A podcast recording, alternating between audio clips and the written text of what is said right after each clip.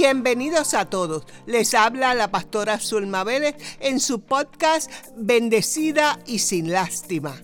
Este podcast está diseñado para traer una perspectiva diferente a nuestro caminar con Dios. Oro y espero que esta palabra llegue hasta lo más profundo de su alma, toque su corazón y le inspire a transformar su vida con la ayuda del Espíritu Santo. ¡Comenzamos! Cuando yo me comprometo con Dios, noto cambios bien grandes en nuestra vida. ¿Sí o no? Cuando usted se compromete en oración, ayuno, en la búsqueda de la palabra, nosotros vemos los cambios bien grandes y el gozo del Señor se siente. Y, nos gozamos por las cosas que hace el Señor. Y vemos la vida de otra manera. Es bueno que volvamos a ese gozo que el Señor nos dio. A ese gozo que vuelva a mi casa otra vez. Que ese gozo vuelva a tu casa otra vez. Que el gozo del Señor sea tu fortaleza y mi fortaleza nuevamente en tiempos de aflicción. Que ese gozo no se caiga ahora que te quitaron las horas del trabajo. Que ese gozo no se baje ahora que sabes que están quitando gente en la compañía. Que el gozo del Señor sea mi fortaleza en medio de la aflicción. Estoy hablando de un compromiso nuevo con Dios. No estamos hablando de lo que hicimos antes, estamos hablando de que tenemos que hacer compromisos nuevos, que tenemos que empezar a ver las prioridades, que tenemos que andar en los caminos del Señor, que tenemos que dedicar nuestra casa al Señor, que la tenemos que hacer para qué? Para que la paz, el gozo formen parte de mi casa, para que el gozo del Señor sea mi fortaleza, para que yo pueda vivir conforme a la, a la voluntad de Dios. Dije nuevamente que si Jehová no edificare la casa, en vano trabajan los que le, lo edifiquen. Dedique su casa al Señor. Ay, hermana, si yo he dedicado el negocio, el perro, el gato, el hortelano, el periquito, la puerta. Dedíquela. ¿Usted sabe lo que es dedicar? ¿Sabemos lo que es dedicar? Ah, sí, yo la dedico, pero yo voy a hacer lo que yo quiera. Le digo, Señor, esta es tu casa. Vamos a Josué, a Josué, que la conocemos una porción, una porción de escritura, Josué 24, 15. Josué 24:15. Vamos a ver qué nos dice Josué 24:15. Y me encanta, ese no la sabemos de memoria. Y si mal os parece servir a Jehová, escogéis hoy a quién servís. Si a los dioses a quienes sirvieron vuestros padres cuando estuvieron en el otro lado del río, o a los dioses de los amorreos en cuya tierra habitáis, pero yo y mi casa serviremos a Jehová. Dedique su casa al Señor. Dice ahí, si más, si mal os parece servir a Jehová, en este día escoge a quien vas a servir. Si a los dioses que sirvieron, le decía al pueblo de Israel, al Dios de Israel, o si quieres servirle a, la, a los dioses de la tierra que habitáis. Hermanos, los tiempos están difíciles, los tiempos están malos. ¿A quién usted le quiere servir? En estos tiempos no podemos estar sirviendo a las tinieblas y a la luz. O somos luz o somos tinieblas, hermanos. O soy luz o soy tiniebla. Dediquemos nuestra casa al Señor. Hermano, en un tiempo lo dediqué y me descuidó. Me descuidé, pero este es el día que hizo el Señor. Este es el día. En este día tú decidiste que de ahora en adelante voy a dedicar mi casa al Señor. En este día, no en el pasado, en este día yo dije que voy a ver lo que es importante y voy a dedicar mi casa al Señor. Al dedicar mi casa al Señor, tengo que dedicar mi vida al Señor. Señor, perdona mis pecados en esta hora. ¿Sí? Yo quiero agradarte. Yo quiero vivir conforme a ti. Ayúdame, Señor. Ayúdame, Padre, porque yo quiero ser fiel a ti. ¿Verdad? Queremos ser fiel a Dios. Porque siendo fiel a Dios podemos ser fiel a otros. Porque siendo fiel a Dios hacemos lo que Dios nos manda. Porque siendo fiel a Dios alcanzamos bendición. Porque miren, hermanos, porque es necesario dedicar su casa al Señor, su vida al Señor, porque es necesario que Dios habite en nuestro corazón. Porque tú y yo necesitamos que el Espíritu Santo more en mi corazón. Yo necesito que la presencia del Señor vaya conmigo. Yo necesito sentir el amor de Dios. Yo necesito sentir a Dios en mi vida. Entonces tengo que dedicar mi vida al Señor. ¿Cómo yo dedico mi vida al Señor? Aborreciendo el mal. Somos tentados y en estos días la gente es tentada para hacerlo chueco. Pero Dios te dice en este día que no lo haga aborrece el mal, aborrece la maldad, aborrece a aquellos que hacen lo malo, muéstrales la verdad, enséñale lo correcto, ama a Dios con compromiso fiel, ama a Dios como, con compromiso fiel. Cuando nosotros queremos amar a Dios con compromiso fiel, Satanás nos quiere quitar del camino. El día que usted se decide hacer la voluntad de Dios y hacer lo correcto delante de los hombres por amor a Dios, Satanás lo quiere cortarle la cabeza, ¿sabe? Y si has estado haciendo cosas chuecas y ahora las quieres hacer bien, Satanás te va a querer cortar la cabeza, pero Dios es más poderoso. Si Jehová, si Jehová es con nosotros, ¿quién contra nosotros?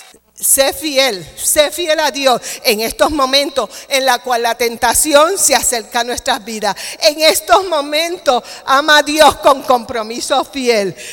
Mira, Satanás estará en estos momentos presentándote las cosas así, porque Satanás nos pone cosas que nos gustan. Satanás quiere quitar lo que Dios ha puesto en ti. Satanás quiere robar la bendición que Dios te ha dado. Satanás te quiere robar, pero si Jehová es con nosotros, ¿quién contra nosotros? Si Jehová es conmigo, ¿quién contra ti? Anda en luz y no en tiniebla. Esfuérzate en caminar en, luz y no en tiniebla. Haz un inventario de tu vida. Dedica tu casa al Señor. Al dedicar nuestra casa al Señor, tengo que poner mi casa en orden. Tengo que poner mi casa en orden y mi corazón. Tengo que poner prioridades, hermano. Estos tiempos nadie tiene prioridades. Estos tiempos todo el mundo sabe. Eh, eh, los tiempos se han desarrollado y nuestra generación los hijos nuestros, si uno no los endereza, no tienen ninguna prioridad. ¿Se ha dado cuenta? Ah, como salga, ok, tengo que estudiar, déjame ver si paso. Al cabo yo lo, no te preocupes, guau. Mami, si eso, ay, tú estás old fashion, eso no era como antes cuando tú estudiabas. O tú, o tú le dices, no andes con fulano porque es un peligro, porque va a pasar. Ay, tú no sabes nada. Porque ya las prioridades han cambiado. Las prioridades, lo que es lo bueno, ha cambiado. Pero tú y yo vamos a poner nuestra casa en orden y nuestro corazón también. Haciendo lo correcto con nuestra relación con Dios. Poniendo a Dios primero. Hermana, yo lo sé, pero muchos hemos fallado en poner a Dios primero. ¿Sí o no? O solamente usted nada más lo pone primero.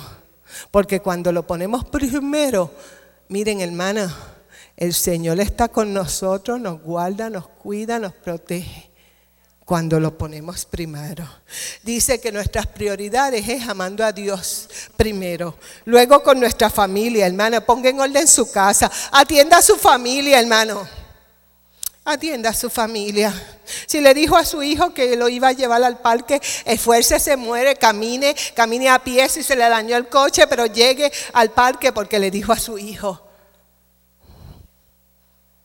Si usted le dijo que sí, que íbamos a ir allá, vamos a esforzarnos a causa, a causa que no sea de dinero o de enfermedad, pero que nuestra familia tenga sus prioridades. Primero Dios, ahora no me diga, es que me fui a la carne alzada y no vine a la casa del Señor, al cabo la hermana dijo que mi familia es primero. Dios es primero.